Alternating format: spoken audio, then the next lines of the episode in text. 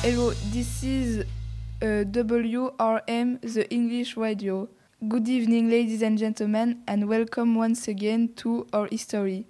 Today, our program is for teenage students, and today's subject is history.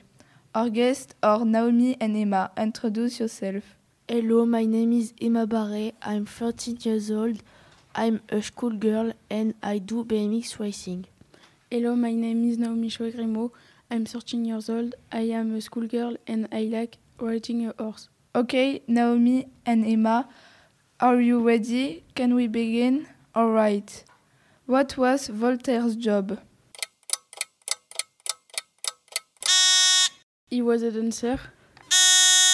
No, he was a philosopher. Everybody knows it.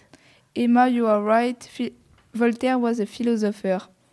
When did the French Revolution take place? It was on March the 14th, 1788. No, it was on July the 16th, 1789. No, you are wrong. It took place on June the 14th, 1789. Who created the Bank of France? It was Julius Caesar. No, it was Napoleon.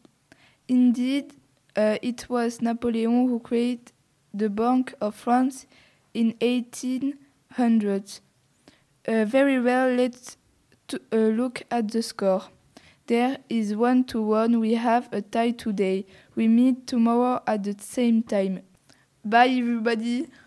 See you tomorrow.